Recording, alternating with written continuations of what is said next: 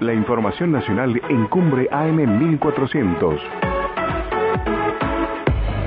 Rolando Graña en Infórmese con las principales noticias del país. Hola Rolando, buen día. Pancho, buen día, ¿cómo te va? Bien, querido vos. Bien, aquí intentando ver qué más se sabe intento de atentado contra Cristina. Por lo pronto, ya ahora se sabe que no estaba solo, sino apareció la novia. La novia que es un personaje, este, uno de esos personajes del mundo, este, no sé cómo decirlo, marginal, medio bizarro, porque... Eh, ¿Ella, ella la que hacía pochoclos y lo, los cambiaba por comida? técnicamente hacía copos de azúcar, compañero, ah. eh, pero bueno, sí. Copo de azúcar, no pochoclo. Copo de azúcar. Y los vendía, sí, los vendía ahí sobre la calle Corrientes. Pero además tenía perfiles en páginas de, venta de contenido erótico, eh, tenía seis identidades diferentes, eh, en una de estas identidades decía que se había suicidado, una cosa muy confusa.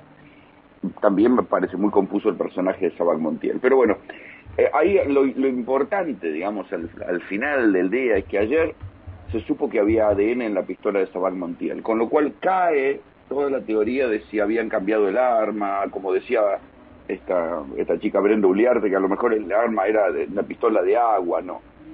Encontraron ADN en la cola del disparador, o sea, en lo que comúnmente se llama el gatillo, y a, y a su vez en la corredera, en la parte de arriba, como si el muchacho este hubiera hecho el gesto eh, mecánico de mover la corredera hacia atrás, que es lo que permite que entre la bala en la recámara, que es lo que no sucedió. La bala no estaba en la recámara, pero la pistola disparaba perfectamente, porque cuando la probaron disparó 50 tiros sin ningún inconveniente. O sea que desde ese punto de vista, lo evidente se corrobora. Es el que detuvieron, es el que está en los videos con el arma, de homicidio es la acusación y es por lo que deberá responder. La chica no la detienen porque mintió, porque mm, si no sería solamente un falso testimonio. La detienen porque estaba en el lugar de los hechos. Y ahí se entiende la secuencia por la cual esta chica, Brenda Uliarte, estaba con pelo rojo el jueves, el día del atentado contra Cristina. Al día siguiente, viernes, da una entrevista en Telefe a la noche con un gorro en el cual no se le veían ni las orejas.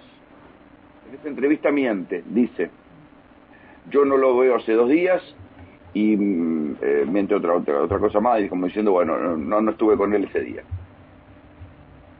Se corrobora que miente por dos cosas. Primero, los peluqueros a los que le, Sabán Montiel les alquilaba el departamento dijeron que habían ido los dos ese día a cobrar el alquiler.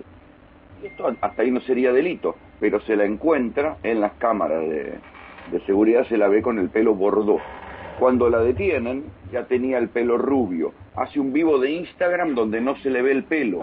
O sea que alguna cosa tenía con el pelo por el cual lo quería cambiar porque sabía que en las cámaras de seguridad iba a haber una persona con pelo bordó. Bueno, era esta chica finalmente, su estrategia era muy elemental.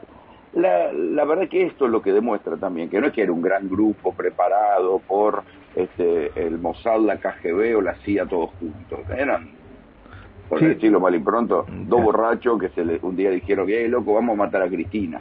Hasta ahora esto es lo que parece. Bien, ahora, eh, no se sabe si la pistola eh, era robada si falta algún lado o no era robada, ¿no? Eso no hay nada, noticia de eso. La pistola, todo suponen que era una pistola que él compra a alguien del barrio. ¿Por qué?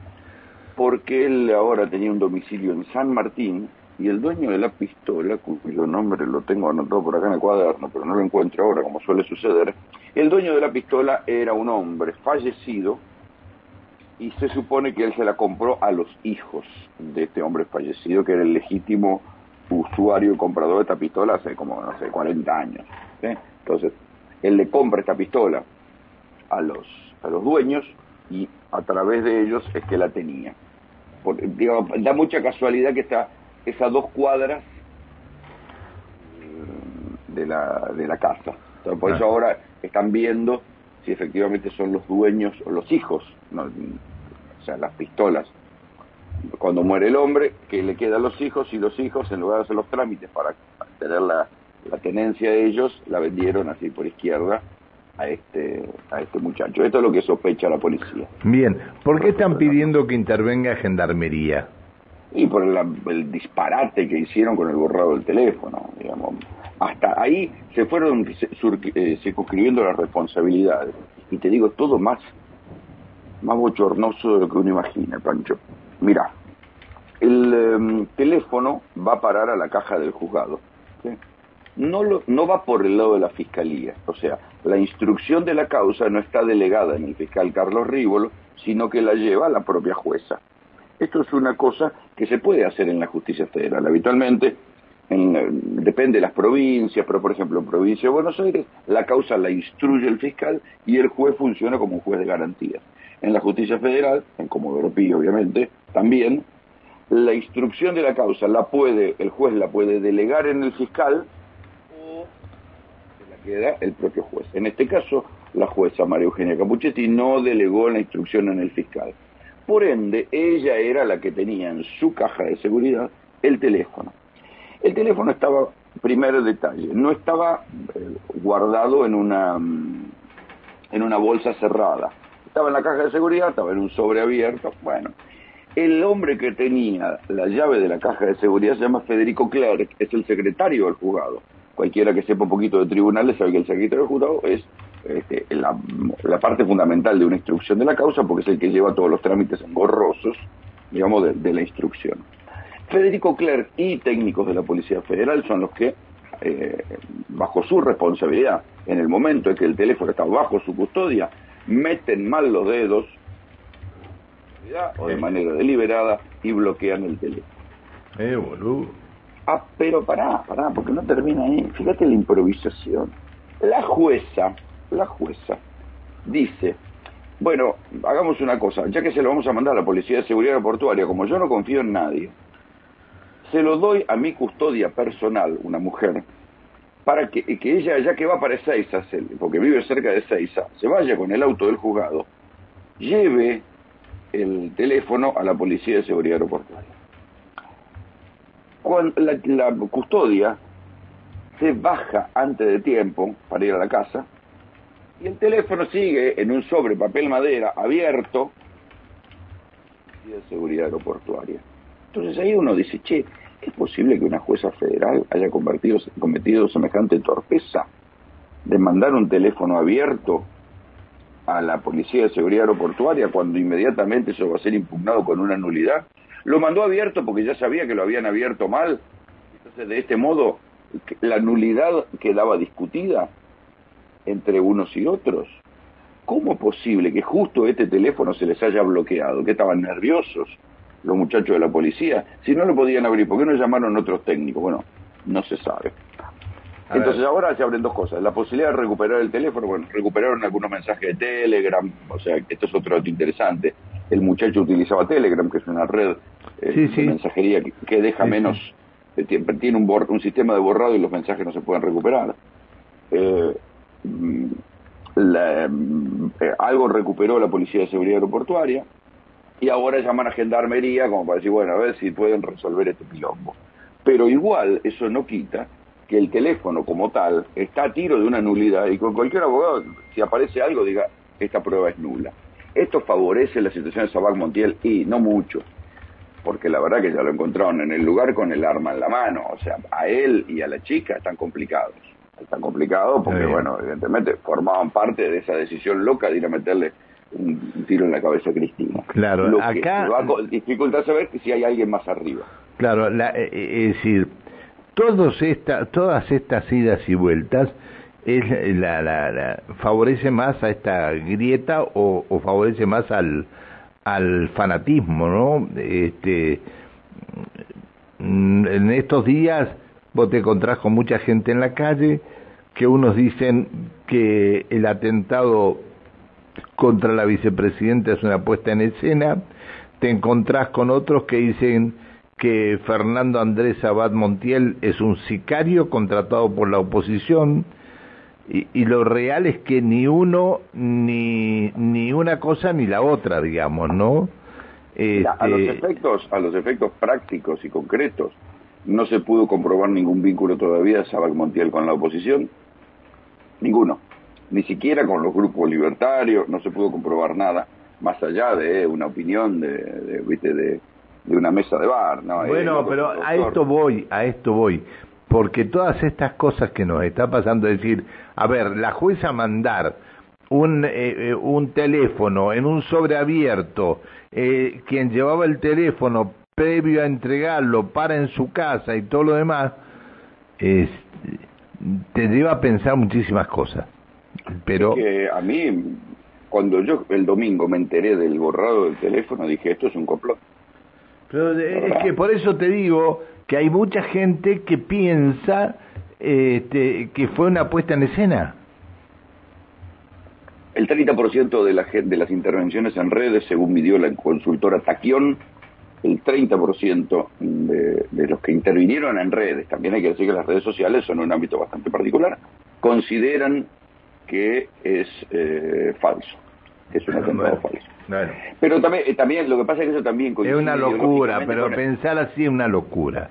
Pero eh, fíjate que hasta qué punto está todo este, separado ideológicamente, que más o menos el 30% es el núcleo duro de la gente que vota eh, del antiquinerismo, si querés, o de Junto por el Cambio, o una suma de libertarios y Junto por el Cambio.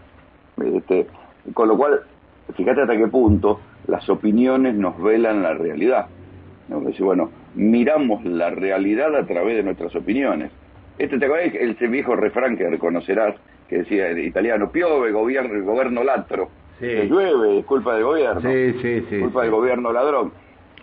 Eh, a ver, pero de todas maneras, alguien embarra la cancha. Eh, este... es, que, esto es increíble. Yo no, no, yo Pero alguien de adentro está embarrando la cancha porque esto no puede ser. Bueno, pero es que yo te lo te propongo otra mirada. Sí, decime. ¿Es posible que la Policía Federal haya sido tan torpe con la custodia? ¿Es posible que eh, se haya borrado el teléfono celular que también estaba a cargo de custodio de la Policía Federal? ¿Alguien no debería estar haciendo una investigación en asuntos internos de la Policía Federal? A ver si hay gente metida en un complot. Sí, vos te enteraste que allanaron el Centro Cultural Neonazi en La Plata, ¿no? Sí, pero no fue por esta causa. Ah, no. No, no, no, no fue por esta causa. El allanamiento lo dispuso, creo que el juez eh, Kreplak, y es por discursos de odio, porque el, almita de Dios que está ahí celebró el atentado contra el Ah, fue el que celebró el atentado contra el que salió brindando. Sí, sí, sí, no, no. Bueno, están, están investigando si tiene alguna relación, digamos, ¿no? Sí, pero hasta ahora preguntas para investigar hacia qué lado va este muchacho son dos y las dos te las conté.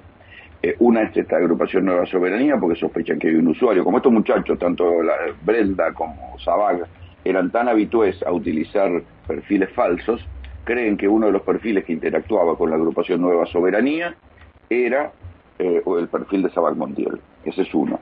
Y el otro, la otra investigación está en función de las cámaras de seguridad en el Ministerio de Economía.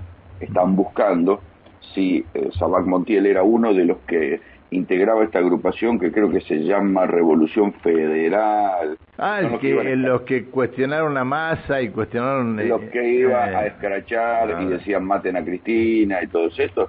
Bueno, están investigando. Revolución Federal, sí eh, si este no, no formaba parte de los scratches de Revolución Federal. Está bien, qué tema, ¿eh? Qué tema. Mm. Bueno, bueno, eh, Rolando, ¿algo más? Sí, bajó el dólar, ¿eh? Sí, bueno. Por primera vez en mucho tiempo. 270. Bajó el dólar 270. 270. Y el dato interesante es que hubo una liquidación durante todo el, mes de agosto, una liquidación de 1.300.000 toneladas de soja y solamente en el día de ayer se anotaron para liquidar un millón de toneladas. con lo cual da para pensar que va a haber un veranito de dólar barato. Bueno, eh, está el tema, eh, este, estamos hablando del dólar blue, ¿no? No, no, porque también bajan los el, contado con liqui y el financiero. O sea, el, dólar oficial nosotros no podemos, no podemos ni tocarlo, el dólar ahorro va a seguir siendo igual y el dólar tarjeta va a seguir siendo igual. Pero aquel que, por ejemplo, tiene que comprar, no sé, una propiedad o termina comprando dólar MEP, no solamente dólar blue, que es el que puedes acceder de manera legal con la plata blanca desde los bancos. Ese dólar también bajó. Ayer estaba por abajo, estaba ahí cercano a los 2.70. Bien. Bueno, eh, abrazo. Abrazo, Pancho. Hasta mañana. Pásela bien, hasta mañana. El señor Rolando Graña, 7 de la mañana, 57 minutos en la República Argentina.